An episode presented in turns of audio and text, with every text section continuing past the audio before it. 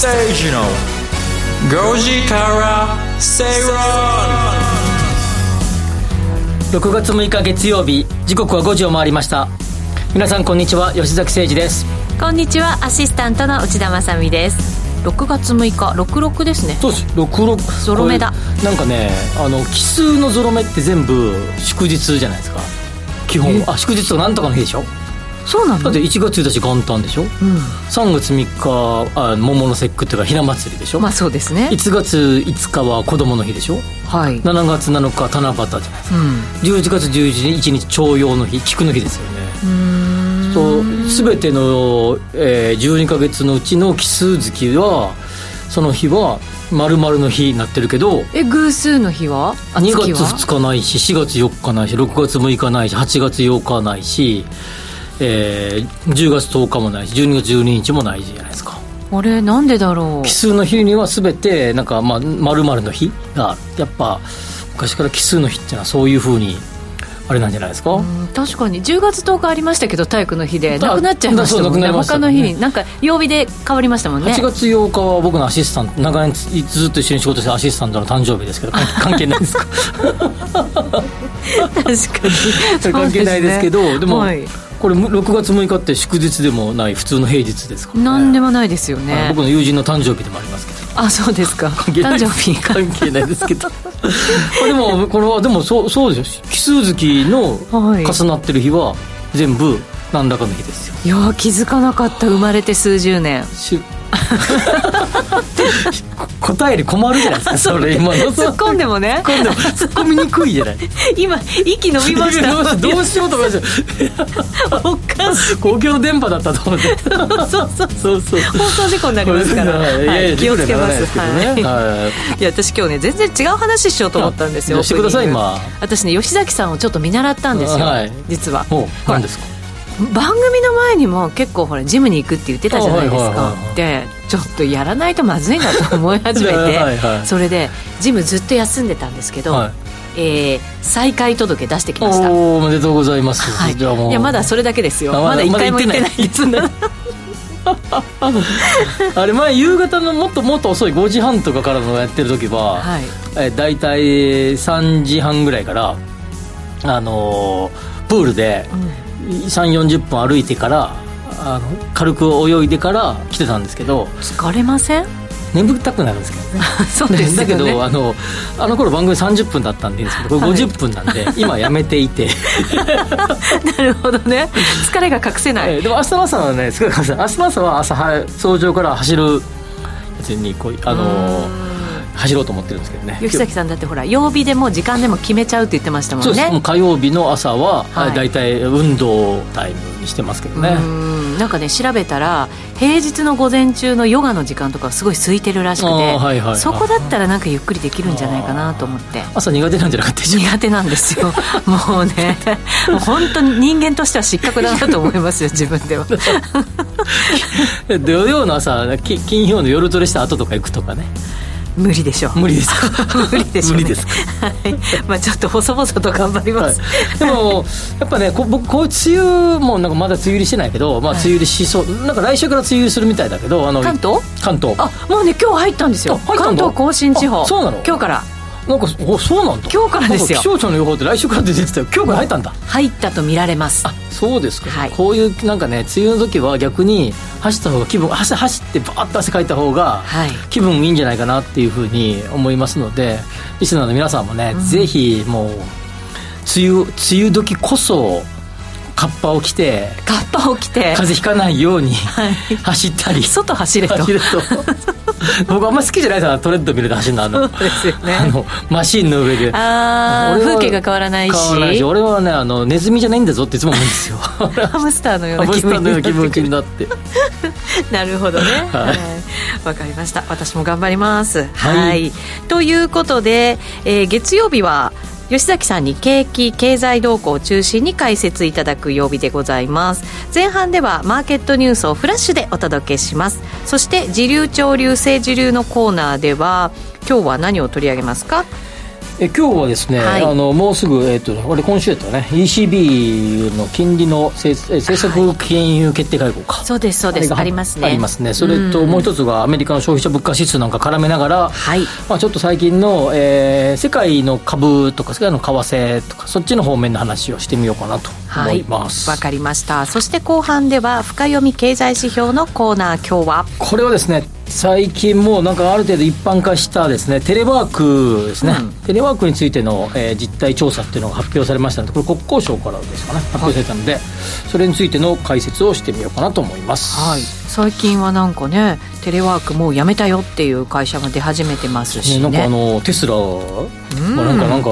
なんかちょっとね大変なことになってません？あれ。なんか出勤しないやつは欠勤とみなすみたいなことを言ってる、そうなんですよ。もありましたけど、ね、それで社員数減らすみたいなね話出てますからね。イーロン・マスクさんはいろいろなことをしますよね。結構影響力が大きいですから。ね、あれでみ他も、ね、出てね映った映るっていうかね電波したらねどうなんですかね。いや本当そうですよね。この辺りもじっくり考えていきたいと思います、はい、そして皆さんからのご意見ご感想などもお寄せいただきたいと思います。ツイッターで「ハッシュタグご時世 GOJISEI」でぜひぜひつぶやいていただきたいなと思います。今日も取り上げていきます。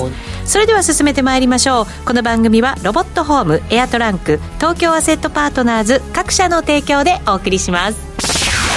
吉崎誠二の5時から正論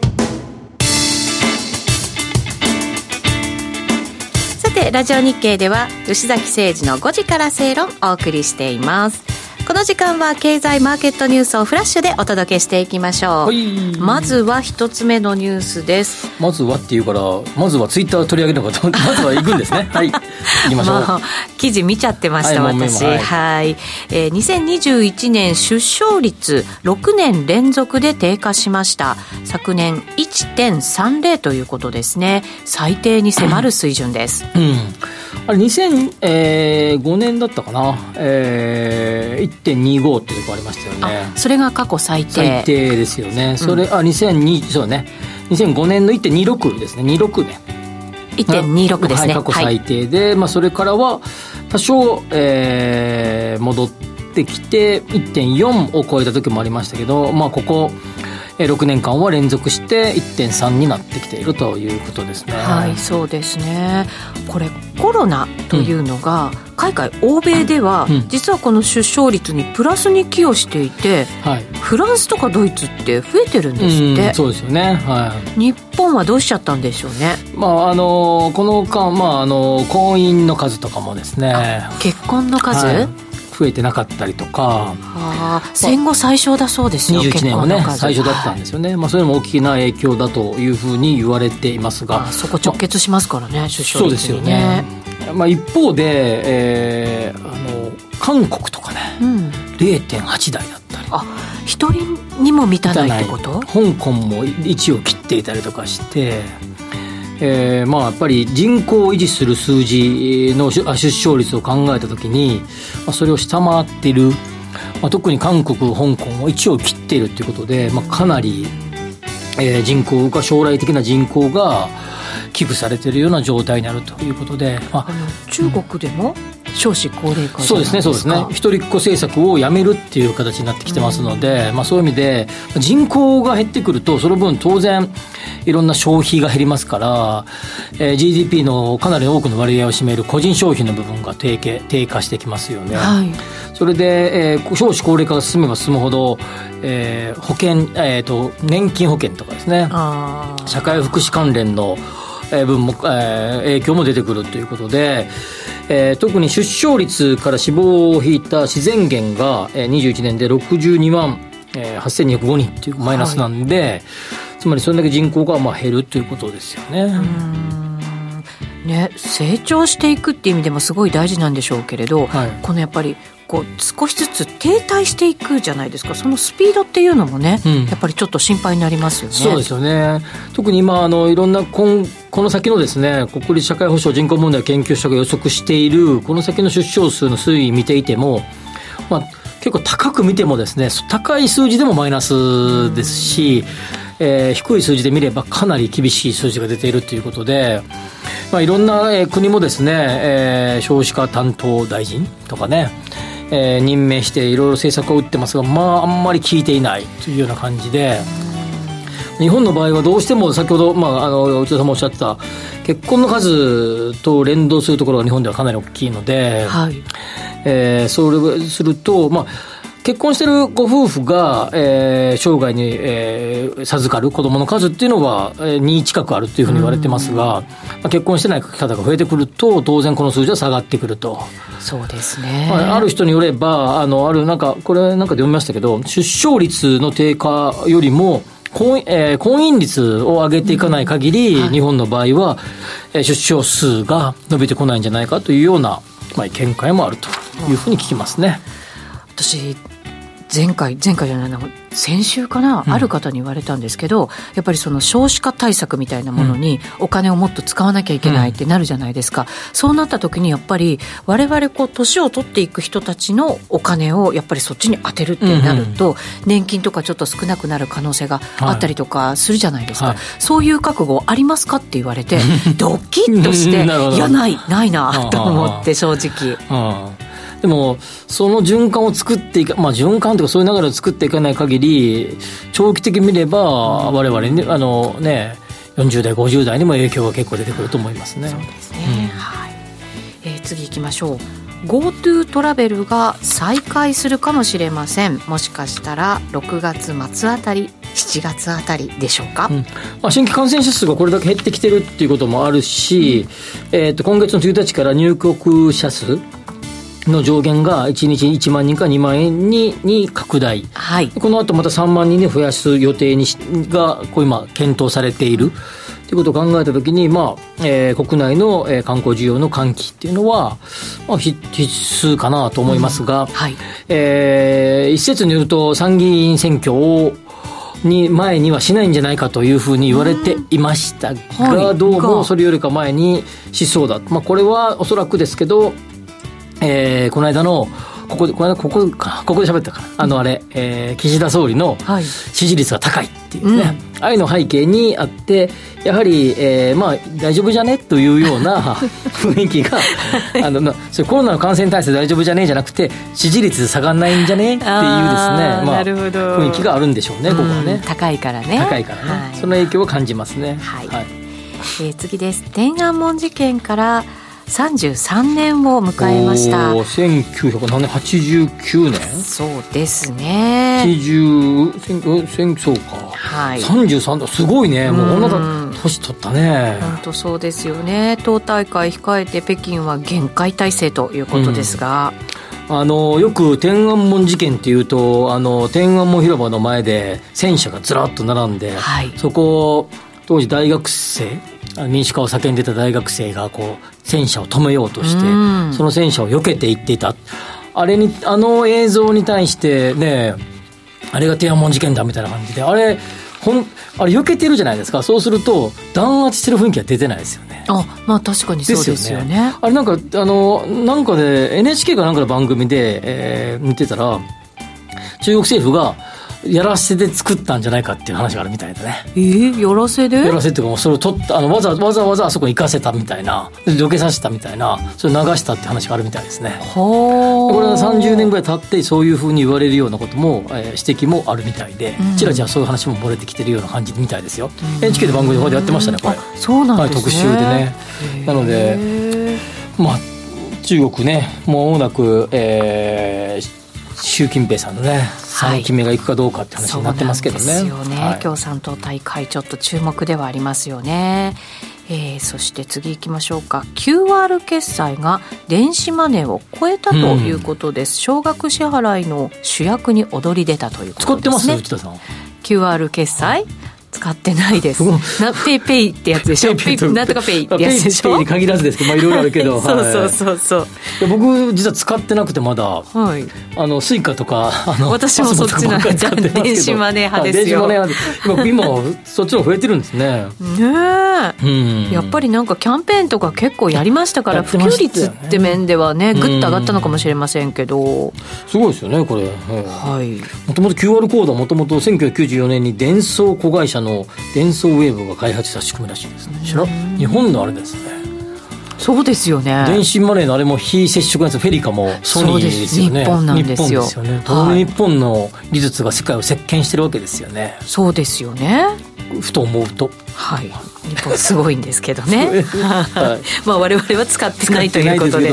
はい、あんまり盛り上がってませんが 話は。使ってすごいんですかね？使ってます？あディレクターさん使ってるみたいですみんなだってコンビニとか見るとみんななんとかペイやってますもんね。あとなんかあのタクシー人と乗ってたらピッてあれで払ってくれる人いますよね。僕出しときますよとかっつって、うん、俺がスイカ出そうと思ったら先に出されてちょっとあれ？あっちの方が早いなとそうなんですよね。なんか使いそびれちゃった感じがあって出遅れて出遅れて追いつきましょう。キャッチアップしましょう。はいわかりました。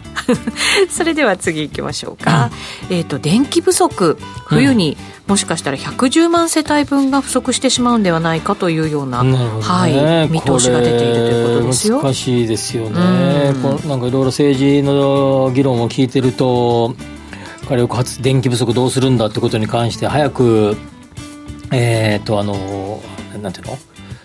再生可能エネルギー、はい、どもっと導入しなきゃっていう話を議論してましたけどちょっと待ってくれと、この冬がやばいんだってことね。再生可能エネルギーを今から大事ですよそれを導入してください、まあね、同時にやっていくってすごいね、はい、大事ですけど。この冬どうするかに関して言うと、はい、再生可能エネルギーをじゃ一気にじゃ風車とか一気に太陽光作れないですからね。いやそうなんです。あとやっぱり天候に左右されるじゃないですか、ね、だから、はい、ヨーロッパなんか去年の夏とかすごい大変な時期ありましたもんね、はいはいはい、そうですよね、でこれやっぱりもうあのいろいろ議論あれども原発をどうするか問題っていうのはですねやっぱりこう費用の面とかですねえー、まあね、これ本当にもう考え、なんか、あんまりね、いろんな反対意見もあるでしょうが、ごちゃごちゃ言いませんが、はい、これはちょっとね、やっぱり、えー、あの日本国民としてどうするか考えなきゃいけない問題ですよね。うそうですよね。これ、冬の心配してますけど、夏の心配だってしとかないといけなくないですか？だからラニーニャ出てて、今年もなんなんか暑いらしいですね。す、う、で、ん、にもう、なんかさっきね、暑いんちゃうかって話を、事前に打ち合わせしてましたけど、はい、今年は早そうだぜって話をしてたけど、夏も大変、冬も大変、これでも110万世帯分大変かも。火力発電の供給量は年々減少して、さらにその火力発電のためのあの、えー、資源高によってエネルギーの、はい、えっと、ガソリンとかのうん、あの油の燃料が高くなってるわけでしょ。そう考えてくるとさ、やっぱこれはちょっとやっぱりいろんな議論があれども、もっとみんなが真剣に原発どうするかっていうのは、議論すべきことじゃないかな、僕、別に稼働させようっていうつもりはないないですよ。だけど、議論はあってもいいんじゃないかなと思いますね。すね。やっぱそれかもう徹底的節電するかですけど、だって今の世の中、どんなものでも電気、電気、電気じゃないですか。そうです、ね、ますます電気使ってるもんね、昔に比べてね。うんとそうですね。あのアメリカなんかも電力不足結構大変みたいで、うん、これどうなん元も子もないんじゃないのと思うんですけど、うん、その軽油とかで入れて、発電して、で電気を作ってってやるから、もうどっちも大変なわけですよ、もうなんかね、それってどうなの？脱炭素じゃあいよねっていうなんかね、流れがまたあるなんていう話も聞きますけどね。もともとそのなんていうの？西と東でのワット数が違うとかさ、はい、ああいうもん、まあ、いろんな問題がこれはらんでるよね。うん、本当そうですね。えー、さて、えー、企業ですけれども雇用支援えーと、企業の雇用支援ですね。これコロナに伴ってということですけれども、うん、欧米ではこれに一区切りつけたということですが日本ではまだまだ長引いているよというニュースもありました。そうですね。雇用調整助成金あの6月末期限熱を延長するっていうこね、はい、発表ありましたもんね。ね。はい。これもいつまで続ければいいのかどうなのかというところがね、うん、まあ、でもなんかあのこの間月末に発表された、えー、失業率とか、うん、あの有効求人倍率とか見てたら、まあ、ちょっとだけこう、うん、プラスに作用してるけどただその労働社会労働市場に戻ってきてる方々増えてきてますから、まあ、はい、そっちの方向には向かってることは確かなんだけど、まあ、もうちょっと日本は時間がかかりそうだなっていう雰囲気ですよね。そうですね。あのガソリンなんかの支援もねしてるわけじゃないですか。そうですよね。はい。ね、ガソリン価格下がってきたね。少しですね。なんか給油してる時になんかちょっと嬉しい、ねうん、ちょっとね、ほっとしますよね。ほっとしますね。まあ、10円ぐらいだけどね。はい。えー、最後。個人資金が海外株に8兆円も流れ込んだということです。これ昨年の試算ということですけれどね。はい。まあ上がってましたからね、うん、アメリカ中心に。そうですね。ちょっとこれ後で喋ろうかね、はい。わ、ね、かりました、はい、後ほどまた解説いただきましょう。お知らせを挟んで自流潮流政治流のコーナーです。吉坂誠二の5時から正論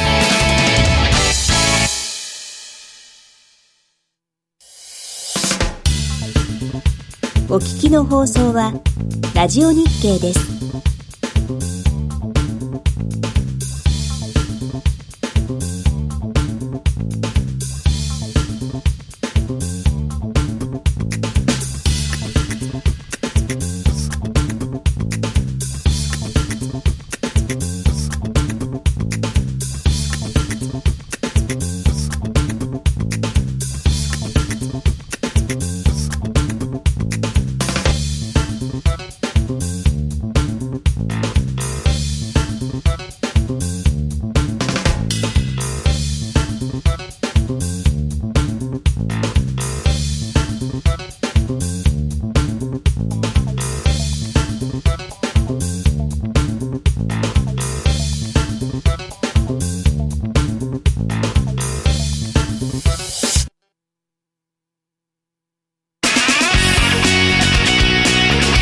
吉崎誠二の5時から正論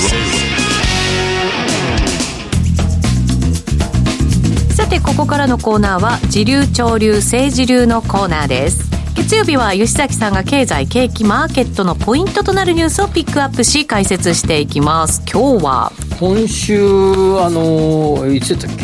えっと ECB?ECB9 ECB 日の木曜日か、はい、発表されるんですよね。そうですね。金融政策に関する理事会が開催されますよと,、はい。えーと、ラガルド総裁か。そうです。ご発言をその後にされるということですよね。注目ですよね。注目ですよね。で、えっとまあ、今回は金融政策は維持の予定、うん、だけど、えー、その後の7月の回では金利を上げるかも、はい、上げたら11年ぶりの利上げ。そうか。11年ぶりですかもずっとゼロ金利が続いてました、ね、そうですよね。まあでもこうやって姿勢を急に変えたっていうことはやっぱりそれだけインフレがやっぱり大変な状況ってことですよね。ねあの欧米もね。あ、はい、あのヨーロッパもね。ね。はい。まあ、そうなってくるとまさにに日本ぐらい先進国では、はい、あの金融緩和政策を続けているのはというような、まあ、ぐらいってまあ他にもあるけど、まあ、主要どころでいうと日本ぐらいになってくると。そうですね。取り残されちゃいますね。またまた、まあ、上げることが全て是かと言われはそうでもないけど、はい、まあ、世界の潮流とはちょっと違うかなと。いうような状況になってくると。はい、で今週まずえー、っとですねえー、っとそうそうそう8日水曜日に GDP の、えー、改定値というか二次速報が出ますよね、はい、日本のですよね。日本の。でこれで、えー、法人企業統計の分が乗っかってきて上振れするのかなと思いきや、はい、設備投資や公共投資が減ってきていることもあり、えー、減る可能性があって例えば年率換算でいくとマイナス一時速報よりも、うん下がる可能性があると。マイナス1.3ぐらい。一時速報が速報値は1.0マイナスだったので、はい、それよりも小幅ながら下方修正の可能性があると。いうふうになってきていると、まあ、改定値ですからね。どうなんでしょうね。マーケットにも影響しますかね、まあ、そうですよね。まあまあちょっとの差なんだけど、まあ、でもマイナスに触れるということですよね、うん、あちょっと心理的にはね。ただでもその後まん延防止等措置みたいなものがほら解除されて、うん、ゴールデンウィークとかすごい人出だったでしょ？で、ね。で、今小売りのなんかその、えーと、月次とか、うん、ものすごい数字、はいね、ね、続いてますもんね、はい。はいそういう意味じゃこれだから13月の数字だけど、うん、まあ、四六月期は、はい、まあ、どうなるかはまあプラスに触れると思うんですけど、はい。まあ、1、3月期はそんな感じで流れそうすると上期16の上期がどうかというと多分そんないい数字が出ないさそうと。トータルで考えトータルで考えたらというような状況ですよと、でまあまだ発表されてないけど、えー、GDP ギャップがどうかとかそのあたりの数字も見てみないとわからないけどもそれほどいい数字が出そうじゃないと。なるほど。いうふうな感じでおそらく今の流れの中でいくと、えー、金融緩和政策は継続と。い。うような状況。今日もなんかの日銀の黒さ黒田総裁のなんかコメント結構報じられてましたけど、結果円安は安定した円安だったらいいんじゃね？いいのよ。そうですよね。そうそうそう。でもそんなに反応しなかったねいそうですね。ちょこっと動きましたけどね。でも。まあそうか。そんなもんってところか。そんな感じの受け止め方でしたよ、まあ、ですよね。繰り返してる感じですからね。うん同じようなことをねずっと言ってるわけですね。はい。でそれでえっともう一つがえー、っとあれあれえー、っとアメリカのアメリカの消費者物価指数 CPI そっちだそっちだ、はい、が、えー、10日金曜日に発表されるんだよね、うん、そうです。でこれがどれぐらいの数字が出るかいや気になりますよ。だって前回すごい数字でしたもんね。8.3%プラス,、うん、プラス。はい、コアだとプラス6.2で今回はえー、4月実績、まあ、4月の時の数字を下回る可能性が高い、はい、という市場予測。そうなんですよ。だからなんかピークアウト説みたいなのまた出てきてますけどね。ね、まあ、ピークアウトというよりも、えー、上昇今ピークアウトしてるっていうよりも、まあ、ピークアウトが先に来そうだなが見えてきた。ああそうかなるほどね。っていうのは正しい言い方、ね、できるようになった、うん、はい。なんかこうそうね。上がり加減がブレーキがかかってきたんでなんとなくその先がこういきそうだなが見えてきたみたいな感じ。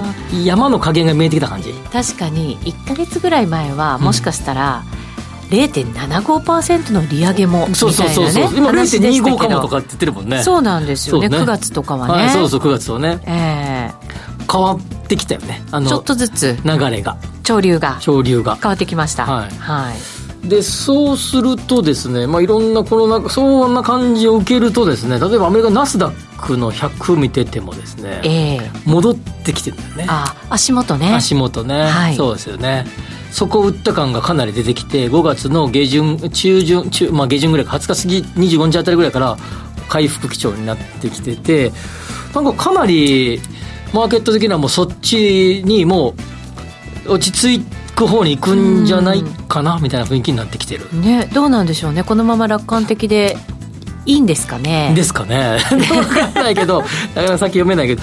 一方でテスラの株とか、はい、ズームの株とか、まあ、いろんなコロナの時にガンガン上がった株が調整局面に入ってきてて。それかなりの大相場やっちゃいましたしね、日本でも似たように、まあ、銘柄あれですけど、コロナの時にガンガン伸びた銘柄とかも調整がかなりきつく入ってきてますよね。今逆にねそこできつかったものがちょっと見直されてきてる感じは、ねうん、ですよね、ね、そうするとなんかそれほど今後のこのこの流れですよ。今みたいなこう日本の金融緩和そのまんま世界的な株為替、えー、の、えー、利上げの動きが来ている。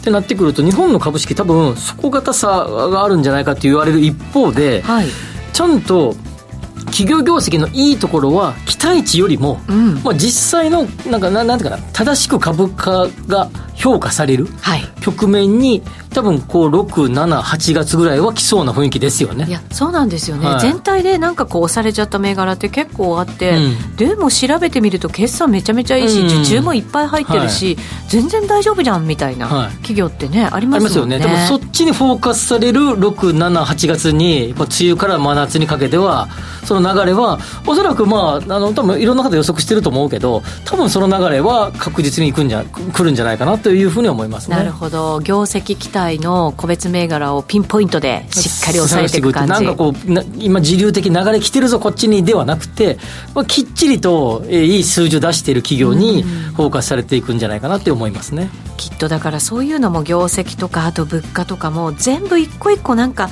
こう確実になっていくのをしっかり確認しながらなんでしょうね、うん、ねやっぱりねなんかまだまだ期待してどうのじゃなくて、うん。うん、まあだからアフターコロナというよりもコロナのいろんなバタバタが徐々に徐々になんかこう正常化に向かってるなっていうような、はい、向かい始めたんじゃないかなみたいな匂いをし始めた6月の頭って感じですよね。ねこのまま正常化してほしいですね。けどね。ね、まあ、それを望むばかりですね。はい、はい、望んでます。さあ、それではお知らせの後、深読み経済指標のコーナーに行きましょう。吉崎誠二の5時から正論 Accurate Communication Time 最近子供も大きくなってきたから、いつの間にか荷物が増えて家が狭くなってるんだよな。物が増えると使いたいものがすぐに見つからなくて、イライラすることも増えてきた。でも、広い家に簡単に引っ越すこともできないし。それなら、宅配型トランクルームのエアトランクを使ってみたらどう？エアトランク？エアトランクは最近話題の宅配型トランクルームで、玄関先まで専任スタッフが荷物の出し入れをしてくれるから、重たい荷物も自分で運ぶ必要がないの。洋服やスーツケースのような段ボールに入らないものは、段ボールに入れなくてもそのまま預けられるから、時間がない人にもぴったりよ。玄関まで来てくれるなら、車がなくても使いやすいね。段ボールに入れなくても預けられるってすごい。しかも、1都3県と大阪府、愛知県の対象エリアなら、配送の費用は無料だから、気軽に出し入れができるのよ。宅配型なのに出し入れの送料がかからないんだ。でも、手続きや管理がめんどくさそうだな。エアトランクなら、預けた荷物はすべて写真撮影して記録してくれるから、スマホですぐに確認できるし、手続きはスマホやパソコンから申し込んで、あとは週火日を待つだけで OK。わからないことがあるときは、フリーダイヤルに連絡すれば、丁寧に登録方法や質問に答えてくれるから心配ないよ。どんな倉庫で荷物を保管するかも気になるんだけど。エアトランクの倉庫は、温度、湿度を徹底管理した倉庫で保管しているの。もちろんセキュリティや防災対策もしっかりしているから、衣替えした大切な洋服や季節の家電なども預けられるわ。そんなにこだわった環境なんだ。さらにエアトランクはオプションサービスも充実。衣類のクリーニングはもちろん、預けている荷物を全国どこにでも送ってくれる発送代行サービスや、預けていていらなくなった荷物を代わりに処分してくれる処分代行サービスまであるから、まるでコンシェルジュがついている感覚なの。エアトランクに預けておけば、場所だけじゃなくて、時間も有効活用できちゃうのよ。これなら荷物が増えても家の収納を圧迫せずに快適な暮らしができそうだね。今までのトランクルームのイメージと全然違って、とても便利に使えそう。今すぐ使ってみたくなってきたな。部屋がすっきりすると探し物が減ったり、片付かないストレスも減って心にも余裕ができるわ。快適でゆとりある暮らしを手に入れたいなら、エアトランク。エアトランクのスペース管理サービスを初めてご利用の方は、すべてのプランで月額保管料が6ヶ月間30%オフになるキャンペーン実施中。詳しくは、エアトランクで検索お聞きの放送は、ラジオ日経です。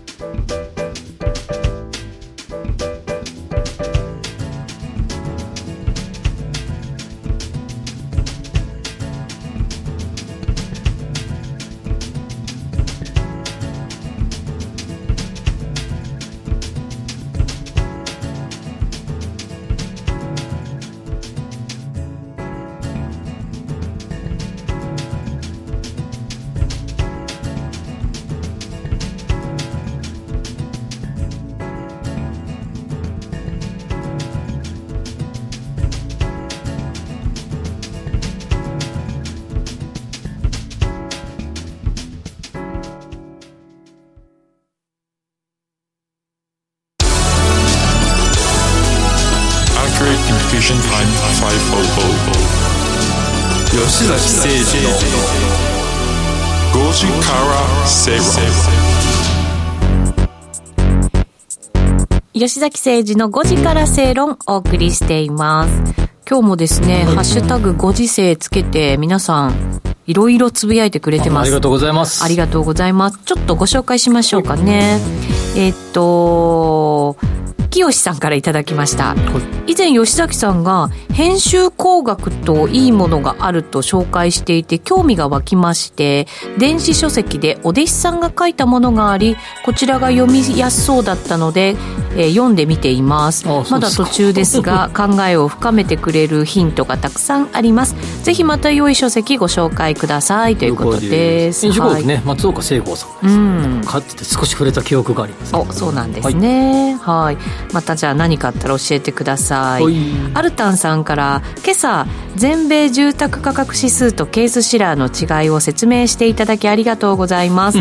後者が一番有名という一番有名というな？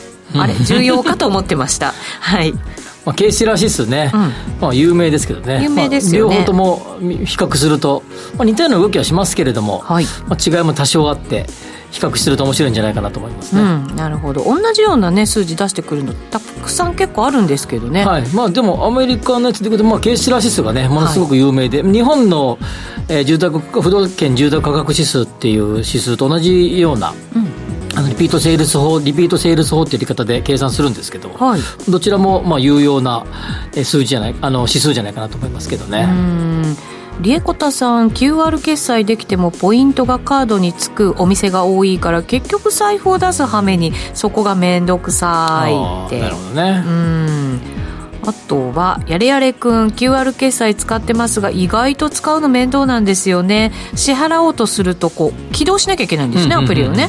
でいつの間にか再ログインが必要になってたりして慌てることがありますって。なるほど、ね、確かにそうなんですよ。さっきのポイントカード問題ね,、はい。ねいつももうねポイントカードをなんか一つで管理したいよね、いやそうなんですよでだから私結構クレジットカードとか絞っちゃいましたよ結局。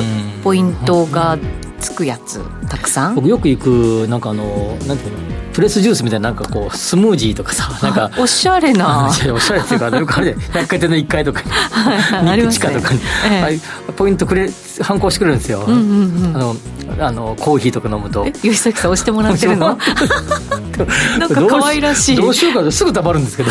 どうしようかなっていつもこれなんかアプリにしてよと思うんですけど。確かにね。紙のとこありますよね。紙のとこそうです。ね。まだに紙なんですよね百貨店とか結構あるかもしれないですよ、ね。はい、ちょっとなんとか時代に合わせようかなという感じ合わせてほしいな。はい。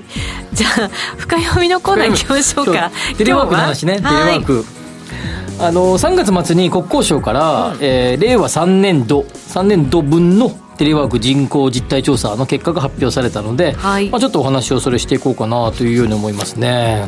どんな内容なんですまずね、えっと、雇用型、つまり、うん、あのいわゆる、まあ、サラリーマンっていうかね、はい、企業にお勤めの方々がこのまま、えー、テレワーク、まあ、在宅勤務を、まあ、継続する意思はありますかと聞くとですね、ええ。まあ89.4%、まあ、約9割ぐらいの方が、えええー、そのままテレワークを継続したいというような感じなんですが、うん、その理由は一番は新型コロナウイルスの影響があるからってことなんだけど、ええ、約50%だけど注目すべきはその後に出てくる新型コロナウイルスの感染が収束後も継続の意向がありますか？の回答には84%に達しているともうじゃあ大半ですよね。このままだから、えー、大方は、まあ、意向的には企業はさっきのねイーロン・マスクの テスラじゃないけど企業がどういうか別として意向的には多くの方々が、まあ、この先どうであれ、えー、テレワークを継続したいというふうに考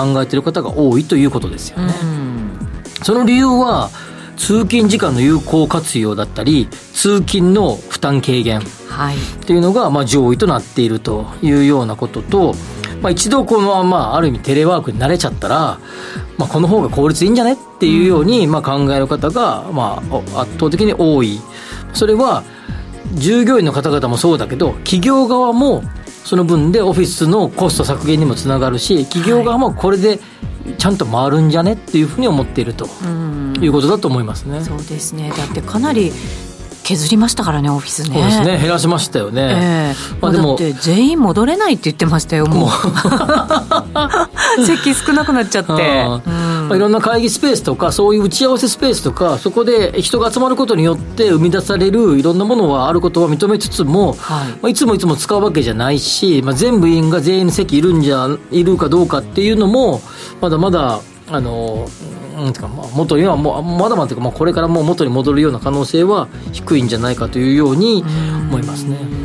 先週久しぶりにね打ち合わせした人がいたんですよ。ある大手えー、IT 企業の人、うん、でえっ、ー、とね大体周りはクリエイターとかがやっぱり多いわけですよ、うん、あとエンジニアさんとか、うん、その人たちはもうほぼ100%家でやりたいって言ってて、ただ、企画とかいろいろ新しいものを生み出さなきゃいけない人たちはやっぱり家で一人で悶々とやってると、なかなかいいものが出てこないんですって、ね、だから雑談でもいいからこうやっぱりしててその中からあそれっていいよねって生まれるものって、やっぱりたくさん世の中にあったと思うんですよね。うん。そうよね、そういうのがやっぱりなんかね、生み出せないって言ってでミーティングもズームとかでやるでしょ、うん、そうするともう慣れてくるとみんな画面とか自分の顔も出さないし、真っ暗な画面なんですって、でその真っ暗な画面に向かって喋るっていうのがものすごい苦痛で、でも僕ダメですってなんかね言ってましたよ。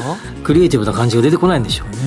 そう人ってこうなんかこう喋って会話することによって、まあ、よく言う言葉でビジネス用で壁打ち相手っていう感じで、うん、どう思うどう思うとかってボールで打ち合うみたいな感じ、はい、どう思うって投げたら帰ってくる、はい、投げたら帰ってくる。帰そのやり取りをその壁打ちをする中で自分の頭の中が整理されてきて、うん、あるいはその中から新しいアイデアが生まれてきてっていう壁打ちっていうのはかなり効果があると思うんですよね。そうですよね、まあ、ただ単にうんうんと聞いてあげる上司がいてその上司のその雰囲気を見てん？よかった悪かったって判断もできるし、まあ、そういう意味であのまあ、テレワークの弊害っていうのも徐々に出てきてると思いますね。うん、本当そうですね、調査の中で面白いのが、まあ、これ国土交通省の調査なんであの家絡みのことも書いてあって、はい、テレワークの場所の8割以上がなんと自宅でテレワークを行っていると84%。まあそうなりますよね。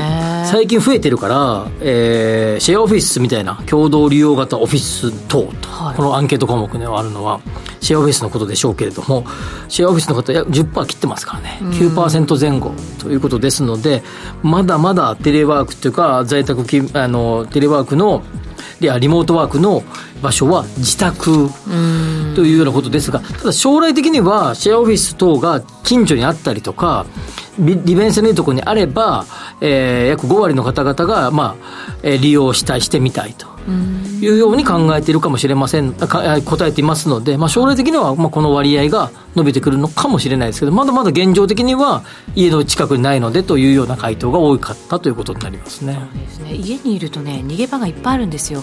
仕事しようとしても洗濯しようとか 掃除しようとか。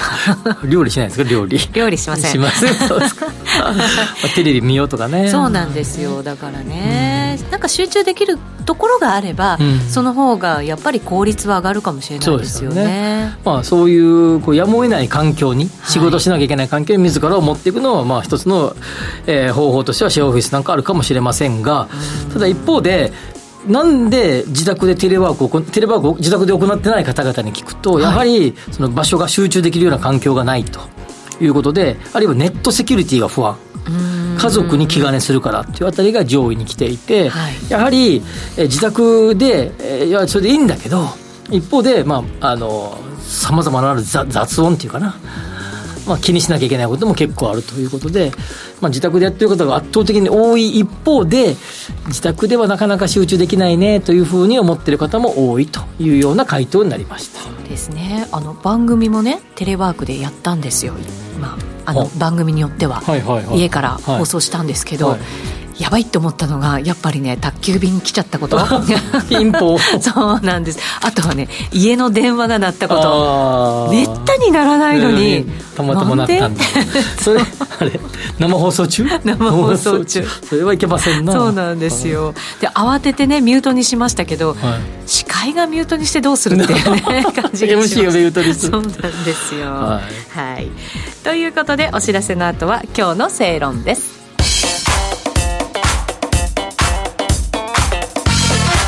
吉崎誠二の5時からスペイロン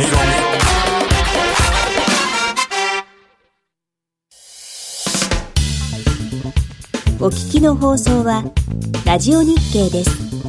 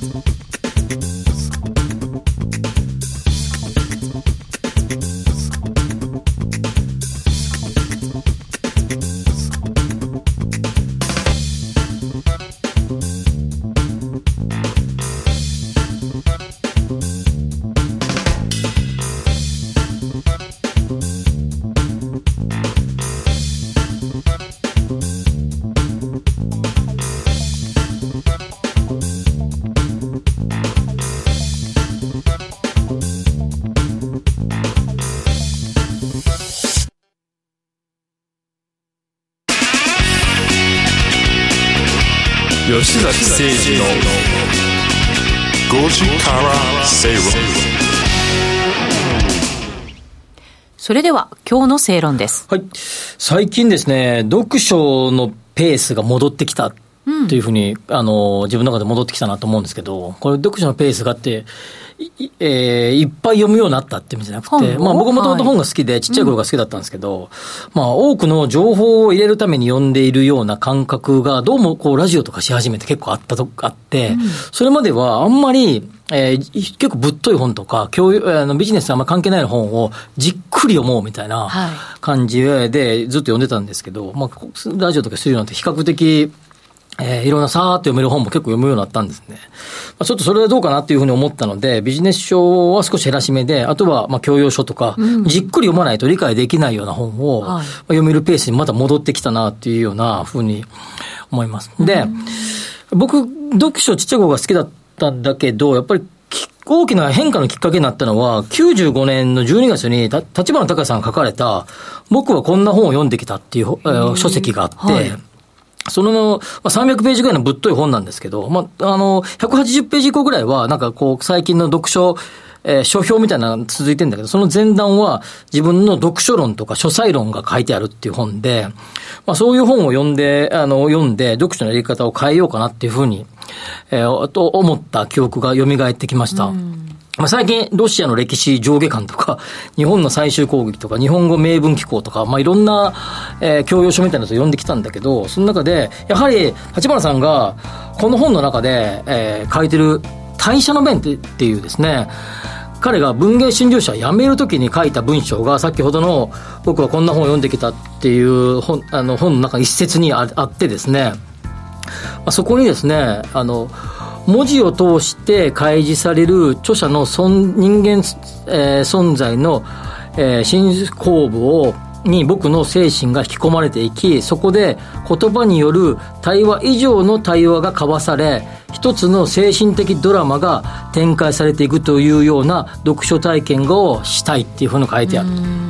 です。この文章の一番最後に、ず結構長い文章なんですけど、最後に、僕はより多くを見るためにより少なく見ようと決心をしたということを代謝の弁で述べている。つまり、本、じっくり本を読んで、じっくり自分の中で対話する時間をじゃないと、本から自分、本と自分が対話することはできないんだっていう話を書かれています。